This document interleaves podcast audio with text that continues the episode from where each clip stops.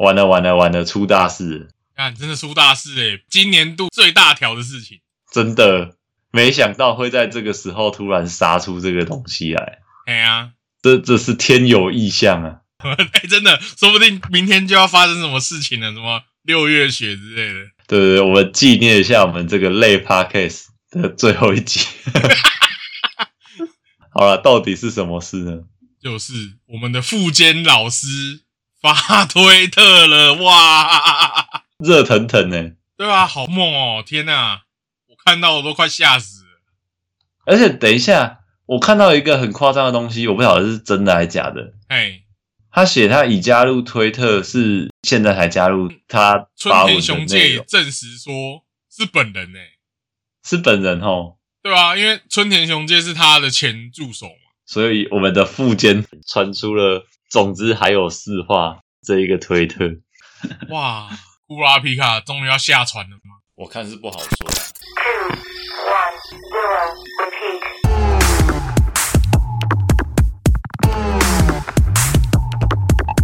Welcome to Cyber Podcast 2087. 欢迎登录赛巴博客 Cyber Podcast 二零八七，一路陪聊到二零八七。哇啦哇啦，大家好，我是乔丑，乔丑，我是 Samurai。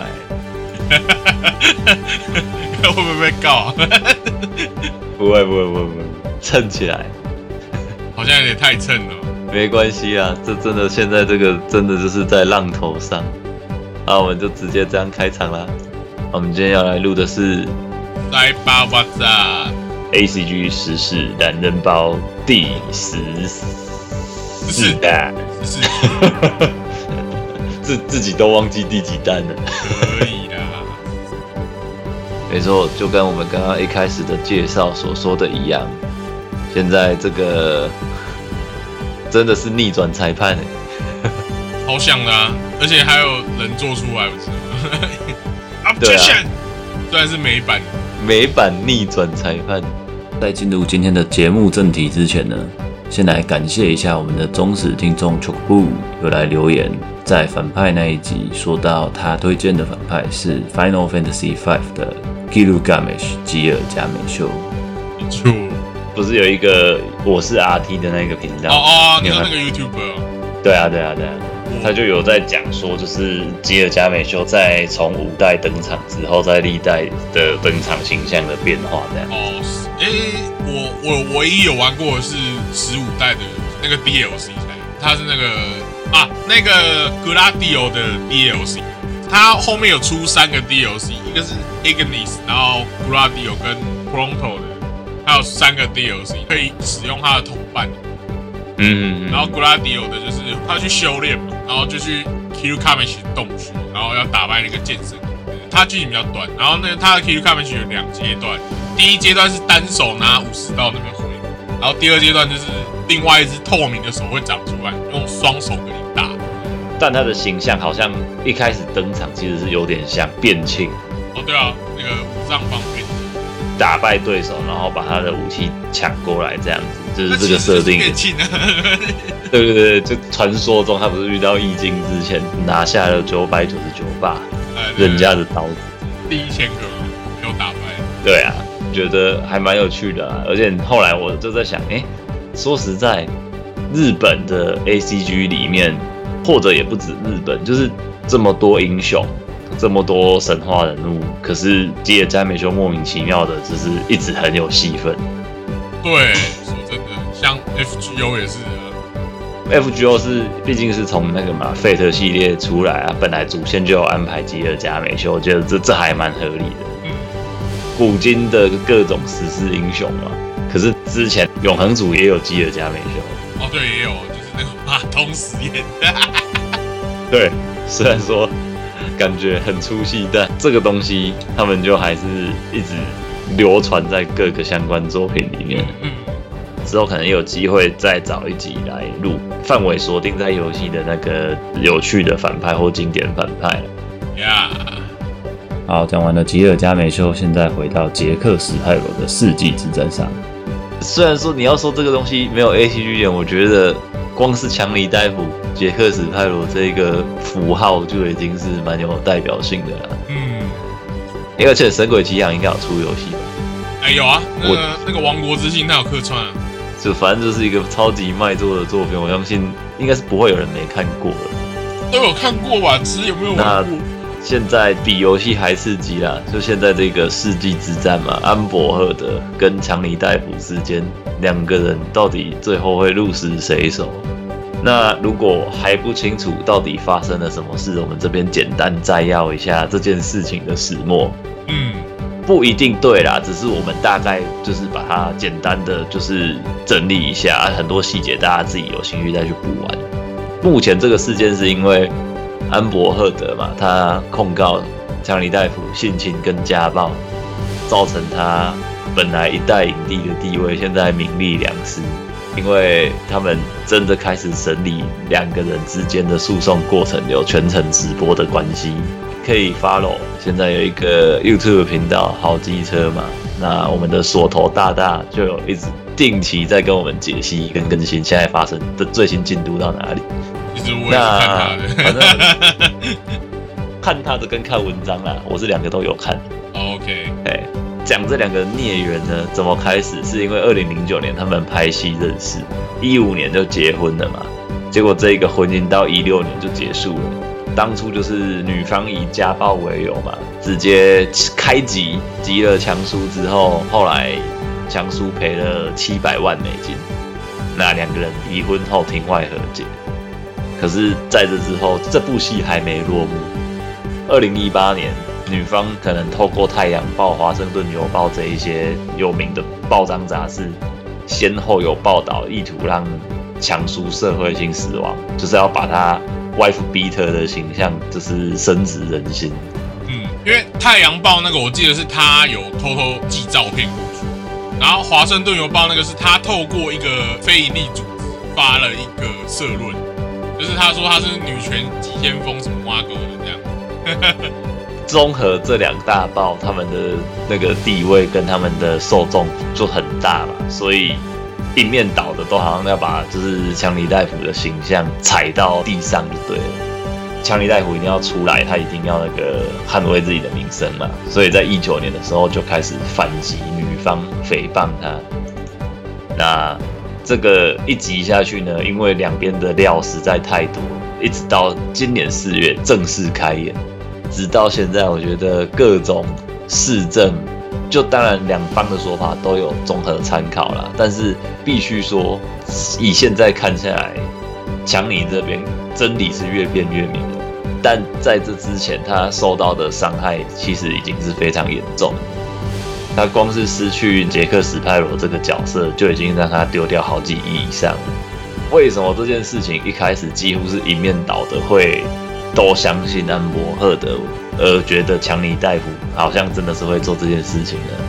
不外乎归功于那个前几年某一个事件引起的吧。我现在具体是哪个事件我忘记了，但好像也是演艺圈出来的那个 Me Too 这件事情，应该是那个忘记是阿维韦恩斯。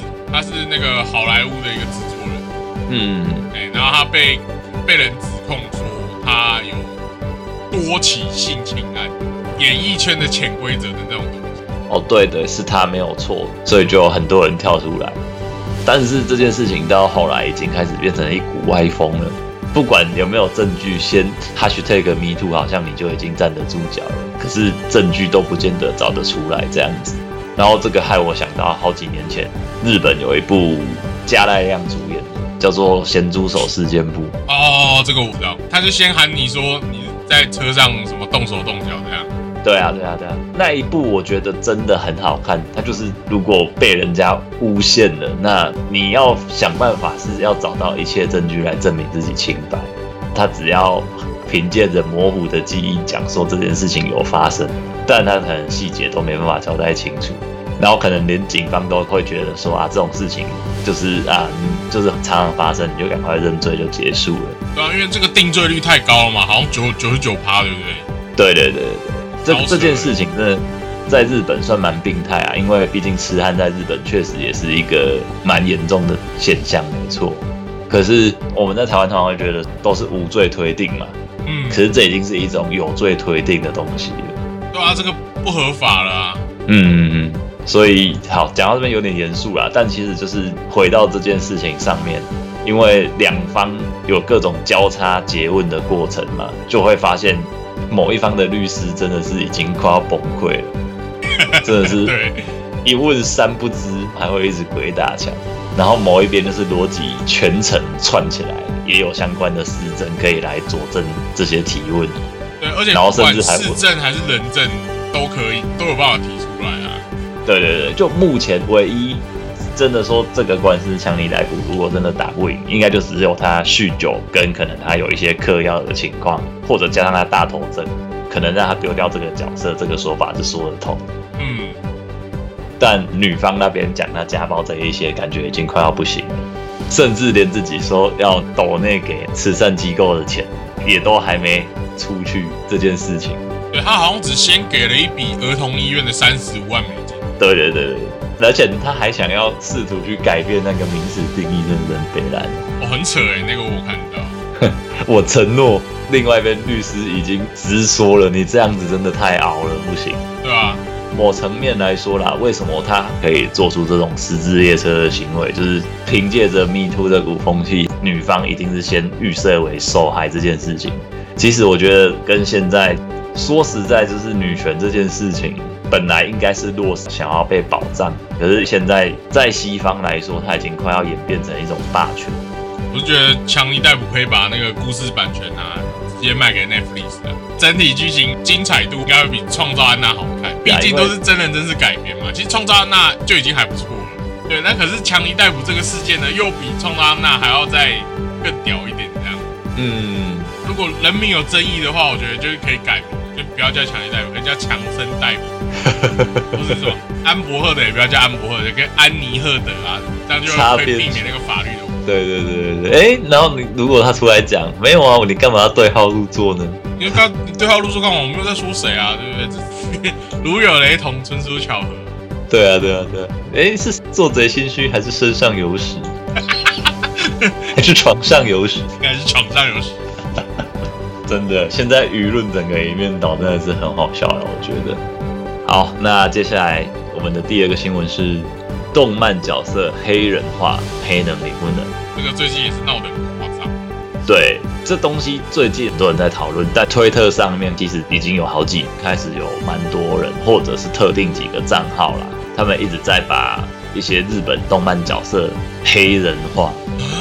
像我目前看到的啊，这件事情会吵，也是因为有那个《间谍加加九》现在当红的关系嘛。然后安妮亚被画成黑人这样子，或者是把《火影忍者》的人物啊，然后还是把鬼灭所有人画成雷鬼头啊、黑人头之类的，反正有红到欧美去的，都可能惨遭这个 Black Washing 或者是 Blacktober 这个 hashtag。那我觉得可能从远古一点，可能七龙珠吧，然后一直到近代，可能死神、海贼啊、火影这些所谓的三本柱，确实有在西方已经有很大的那一个能见度了嘛。嗯，近几年甚至还有什么《我的英雄学院》这一种，就是虽然是日漫，但是它其实是美漫风格的东西，更不用说《鬼灭之刃》的整个大爆红，确实让多西方的仔仔也很兴奋。可是不巧的是，刚好这几年有遇到这种 BLN 这件事情，变成说就是有一些人把这个运动在网络上想要向别人推广，可能这个目的本身是没有错的，可是他居然变相把脑筋动到了动漫角色黑人化的这件事情，自己要二创你开心也就算了，可是还有人更激进的把它变成说去跟作者抗议说你的黑人角色太少。这很夸张哎，这是有病。对，当然这件事情不止作者觉得问号，然后连海外可能很多粉丝都觉得很怪，你到底在干嘛？没事找事做，在那边搞演上这样子。对啊，那我觉得这个东西，其实为什么会讲说黑能你不能？因为你知道黑人其实是禁忌超多的一个族群，嗯，光是一个你 N 字不能讲这件事情，到底能不能讲？你如果是黑人，你才可以讲。对啊，那或者是说之前不是也有说吗？白人把脸涂黑，然后结果就被延上。哦，这个很多哎，这个现在你不能把脸涂黑。甚至我觉得啦，之前也很红的那一个《逃出绝命镇》里面，其实也有一段我觉得在讽刺类似的东西，就是他们不是有一群白人羡慕黑人的体能，所以就用了一些手段可以把他脑移植到黑人的身体里面，这啊，样。对对对对，那个剧情蛮可怕的。对对对，总之我觉得确实黑人一定有被迫害，这是毋庸置疑的事情。但是你不能变相来迫害别人啊，就很单纯就是这样而已。己所不欲，勿施于人嘛。如果你想要人家多给你一点黑人角色，那你为什么不自己出来画呢？你自己去画一个你的黑人作品，那你要多黑就多黑啊！你甚至可以不要有其他人种，怎么是来一个亚洲讲说你黑人角色太少？这是不是管的有点太宽了呢？最后还是跟刚刚的结论一样啊，去找 Netflix 比较有用。其实 Netflix 有做一部完全是黑人的牛仔片，你是说之前你有介绍过那一部？对对对，就就是没有不好看，可是你会觉得有点跟平常牛仔片不一样，就叫那个复仇之渊啊。应该说，所谓的平常的牛仔片，它其实是一个很白人，而且是一个很白的很白的东西。虽然说当时讨论就知道说那时候好像真的是有黑人没错，可是黑人牛仔这件事情，它就很难画上一个等号，反而是好像你会觉得牛仔这东西好像是应该会支持压迫黑人，除非他的目的就是要翻转这个概念。像那个之前那个绝杀令嗯 Young Go 那个电影，那乔伊这边是不是有一些就是针对这件事情的看法？对啊，我是觉得说你直接把人家作品涂黑，对原作者非常不尊重。那作者其实没有哎没有理由要接受你这些黑粉的教育啊。我其实也是像你讲的啦，就是如果你真的要表达自己观点，大可去创作自己的 IP 嘛，而不是道德嗯绑架别人。对，而且你要真的要去诉求什么，麻烦比照马丁路德金的，你自己出去好好搞一个运动，争取你的权益，不要在网络上当一个键盘 social justice warrior。哦，对，其实之前还有一个受害者也是蛮知名的，就是 J.K. 罗琳，他被这些霸凌，还有被跨性别霸凌，我觉得很扯。对他才是本格派女权主义者。对啊，而且这些人还搞了一个说期盼没有作者哈利波特，这是三小。啊，这种东西就是同人志吗？你在那边偷换什么概念？这是笑话中的笑话、欸。要变成那个吗？共同创作。对啊，我觉得这些人去剥夺原作者作者身份，只是在干嘛？自欺欺人嘛。那你不想要人家剥夺自己的权益，你就可以去剥夺别人的权益，这不是很可笑吗？本末倒置。害我想到之前那个跨性别运动选手到底能不能参加他跨的那个性别的那个比赛，感觉也是有一个很大的讨论空间呐、我觉得要不然就是跨性跟跨性等于一个中国区的概念嘛。就是你自己玩，对啊，我觉得跨区你自己玩嘛，那男男的还是有男的比赛，女的还是有女的比赛，这样男女好一点的跨的分开，我觉得这是最好的解答。对啊，啊不然如果你要当女的，你就把先把那个东西切掉。对啦，那说实在，生理上确实，你就算跨了之后，有一些性别还是有优势，这个没办法说什么。但是有一些是怎么讲，就是性倾向、性别认同，或者是你的这一个跨性别这件事情，自己玩的开心就好。我真的还是觉得，就是你不要觉得你受到了人家的歧视，那你要先有这个事实再出来讲，而且你要去对需要被教育的人讲，而不是出来在那边就是无的放矢，真的是蛮北蓝的、啊。然后现在第三个新闻也是顺着这一个逻辑啊，暴雪宣传角色多元化工具触礁，到底是加分还是扣分？嗯，我觉得是我们哦 我们亲爱的动视暴雪在五月十二号发表了它旗下的一个多元化空间工具 Diversity Space Tool，并且在推特上宣称，他们透过这个工具呢，角色设计可以避免象征主义、刻板印象还有排他。他们透过可以分析角色性别、年龄、文化体型、善恶、人设、姿势、肢体等细节的这些功能，把它统计出一个具体的分数。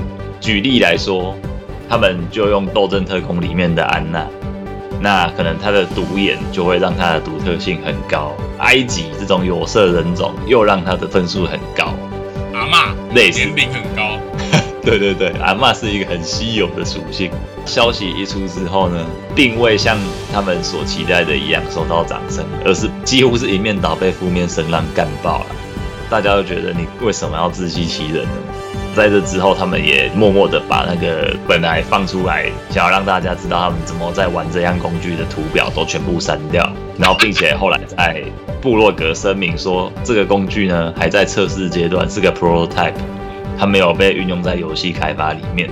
那他们重生呢，这个工具的目的只是为了要告诉大家，就是无意识的偏见是存在的，但是他们没有就是要改变公司的多元化目标。我是听不懂他们在讲什么了，乔你听得懂了？我嘛是听不呢。这可能要请锁头再来做一集了。我也真的听不懂，这到底哪里多元啊？这很很偏啊。就是我们的多元不等于他的多元啊。对啊，你说歧视黑人不可以，那歧视老白男就可以，这不是也是一种歧视吗？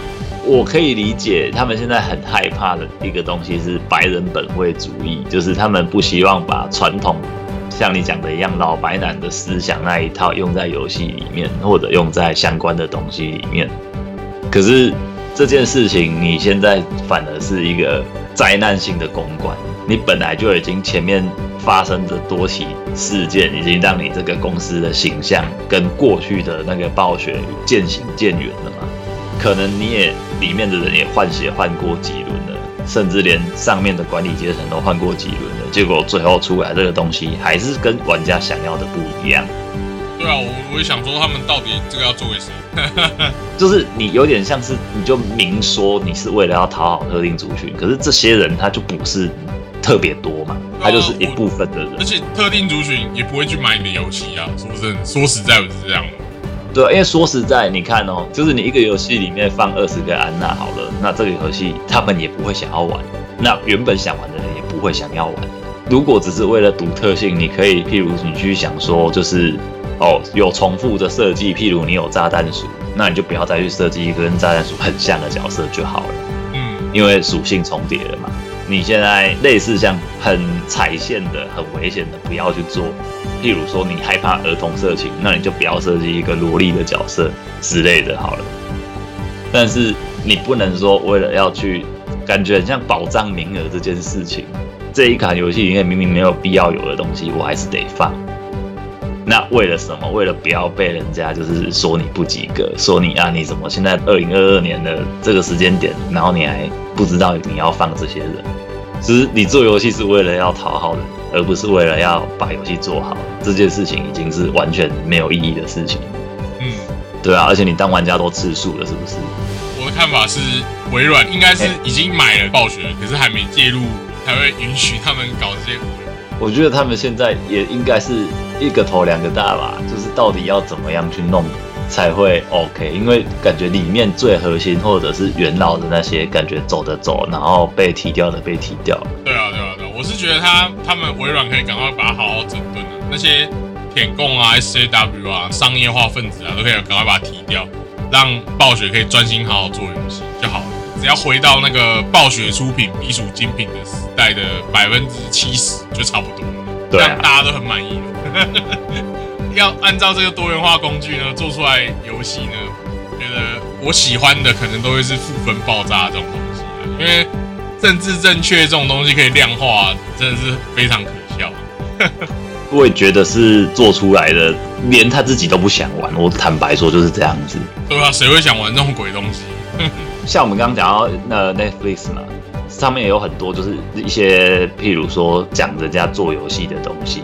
嗯，那我觉得最最重要的东西是你做游戏的人，你要想玩你要玩的东西，你要有你想讲的事情，你要让人家知道你的理念是什么，然后把这个透过游戏把理念扩散出去。就跟你做餐厅，那你不敢吃你自己的菜，那这间餐厅还有开的必要吗？而且你就知道这东西不好吃，好吧？这有点像说你很像是移民到了一个 SJW 林立的的一个区域，然后你只能出适合他们口味的菜，但事实就不是这个样子。就是明明喜欢吃大众口味的那些料理的人还是多的，结果你还是硬要塞很多 S 加代表菜才想吃的菜，然后把它当成你餐厅的主打。我是不晓得他们到底想干嘛。我也看不懂耶，真的。而且你看，你说要有那一种人设多元，其实我觉得像猎人里面比斯吉就做得很好嘛，就是他表面上是一个萝莉，但实际上他是一个姐贵，这种反差冲突可以满足两个族群，我觉得很棒。哦，真的。而且他也不突兀嘛。对啊，他是，我觉得他是一个成功的人设。对啊。然后像那什么《枪弹辩驳》里面有一个像好鬼一样的大神鹰，这个乔尼应该有印象的。有啊，而且他他是三年内就变成这样，不知道为什么。他国中小的时候不是长这样哎，他是上高中之后才变这样哎，好可怕！到底是做了什么事情？这三年经过了什么地狱式的修炼呢？对啊，好像是，因为他好像说他有在吃什么高蛋白什么东西，还有疯狂的修炼这样。修炼到连脸都快要变成叶小钗，这这有点问题。这这显然是问题蛮大的啦。可是这样的人设，你在枪弹里面，你也会觉得不讨厌啊，你也不会觉得他在干嘛，就是就是好玩，对啊，就是反差萌。对对对，我觉得反差萌是一个可以考虑的啦。你要人设多元，你可以是很反差萌。所谓的多元，应该是要自由发展嘛，除非有负面象征的，譬如说每个游戏你都放希特勒，或者是放纳粹好了，那这种特别有象征性的东西，那你把它避免掉，这个就还蛮合理的嘛。嗯，可是你其实如果放纳粹，应该也都是反派了。是这样没错啊，可是这就是一个某种意义上来说，因为他的历史定位跟他所做过的事情，所以他就是被设计成反派。但你可以是一个很搞笑的德国军官之类的，类似像这种东西。前阵子也有一些电影，其实是把希特勒变成搞笑的角色。哦，对对，应该不太有可能会有人把纳粹做成主角这一方。我觉得或许可以有尝试，是他是。想要反抗上面的士兵之类的啊，目前现在是没有人敢做以纳粹为主角。对啊，但如果你真正要所谓要多元化的话，其实就是譬如说你用一个，虽然感觉这样很滥情啊，就是说你可以用他说，其实他想要让犹太人逃出集中营之类的，你可以试着这样做做看，没有不行。为了呼应我们这个目前暴雪的现在这种灾难的公关呢，顺便再推坑一下，有一款游戏啊，啊，当然不是因为暴雪而开发这个游戏啊，是有一个开发者，他开发了一个免费网页游戏，就真的叫灾难公关，它就是一个可以一群人一起玩，然后里面有很多字卡。然后你要决定你这一轮提案，你要提案什么样的一句话，可以把它变越乱七八糟越好，这样。所以大家可以体验一下这个醍醐味啊，或许你做得好的话，可能就会被暴雪请进去。好，有可能哦。那接下来我们的最后一个新闻，钢弹系列游戏直播节目《钢弹 Game Fest》公开三款作品新情报。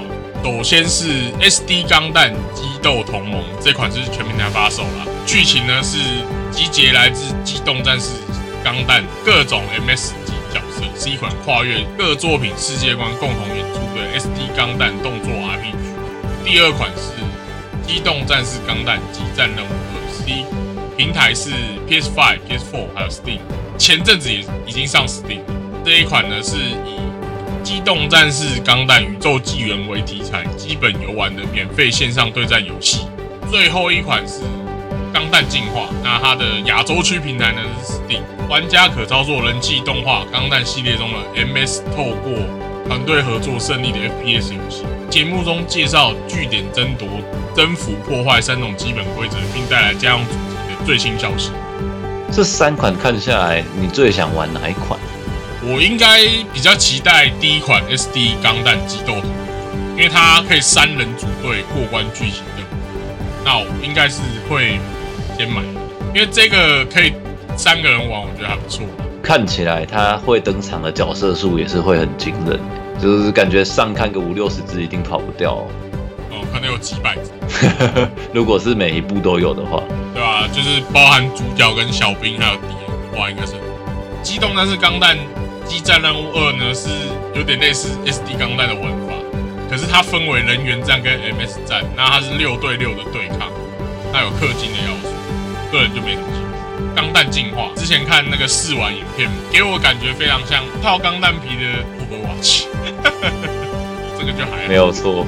好啦，那我们来总结一下，就是我这边自己的看法。哎，我觉得，因为前面几个真的是偏负面，就是你看嘛，又有性别主义，那又有种族主义，然后要么就是自我审查。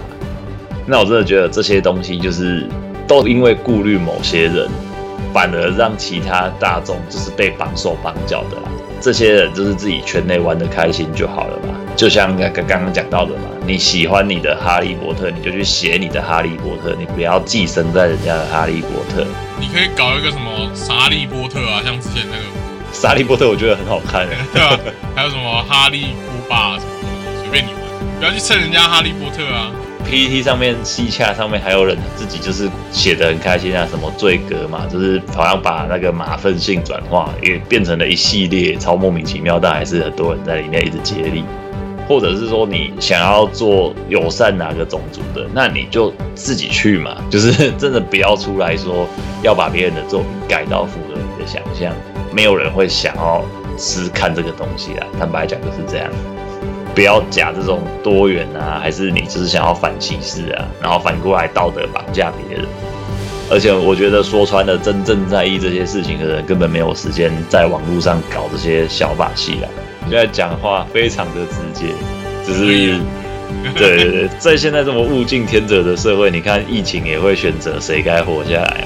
反正你觉得你被迫害，不管你是真的被迫害也好，还是你妄想被迫害也好，反正你不能接受，你要么就是去跨性别，要么就是早点投胎，要么你就学会接受自己的，就是到底你有哪些长短优劣，然后找自己的舞台，看能不能有机会发挥。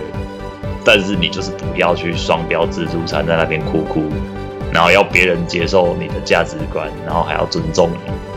尊重从来就是赢来的，不是靠腰可以得来的。我的想法大概是这样啊。那不如来推个最近看一些比较可以改变心情的作品怎么样？最近最近就派对卡孔，还有间谍加加酒 本来还想推一部，但现在不敢推。啊，哪一部？我说本来你不是还想要推那个吗？哦，你说爱死机器人哦？那第三季真的让我好失望，我现在看超过一半，剩下三集了，我觉得没有比较好看。每况愈下。对啊，他诶、第一集那个三个机器人退场策略还可以看，那个还蛮有趣的。然后还有一个叫迷你亡灵之夜，这个还不错，还蛮好笑的。那其他的我觉得都不知道在讲。不知道想干嘛这样。对啊，到底在干嘛？看不懂。好了，讲回刚刚前面推坑的第一个派对卡孔明呢，这个现在应该也是当红啊，而且是算是出乎意料的，把漫画的圈子透过动画往外打到非漫画族群。他真的，我觉得他漫画整体来说没有像动画这么火。对，而且节奏超快，我觉得它节奏好快啊，嗯，每一篇都是短短的这样子，然后就解决了，也没有什么苦大仇深，就真的是一个很日常的东西。对啊。那可是动画因为有那个它有加歌唱，整个剧情升华。对啊，它的题材也很新颖啊，因为穿越这种东西，现在大部分要么就是穿越到异世界嘛，要么就是穿越去古代嘛。然后谁会想到设定一个就是诸葛孔明穿越到现代的日本，是要捧一个歌手这样，就是一个出乎意料，反而让你蹦出新滋味这样子。而且我今天有看到一个题，就是算题外话的是，呃、你有没有发现那个 A C G 的三国作品，那他们那个蜀汉的旗帜都会写什么？写什么啊？蜀汉的旗帜啊，他们不是都会写蜀吗？嗯，可是其实当时刘备自称是汉啊，应该要写汉，哎，对，对啊。可是日本的 A C 都写蜀哎，因为蜀汉是曹操或是孙权叫刘备他们才叫蜀汉啊。可是刘备应该是自称汉，那旗子应该写汉才对啊。哎，有道理，它只是蜀是它的那个根据地啊蜀是。地区嘛，就是四川那边叫蜀。对对对对对，这就是我今天看到那个 PPT 人家在讲，我才想到，哎、对他自称继承大汉，那他应该叫汉的，对啊，怎么会突破盲点这个我觉得要去找横山光辉怎么画、欸。我觉得日本对于三国，应该大部分的入门都还是横山光辉的《三国志》啊。嗯，他如果当时他就是写蜀的话，那感觉就是 就是他搞出来的。哎、对他写数，我看我查到了，就是他开始的，就是你啊，横山光辉。对啊、应该对啊，因为刘备自称汉呐、他是继那个中山靖王后代嘛，所以他是正统汉朝，他写汉的，对啊。这个可能还要再去问一下冷淡熊。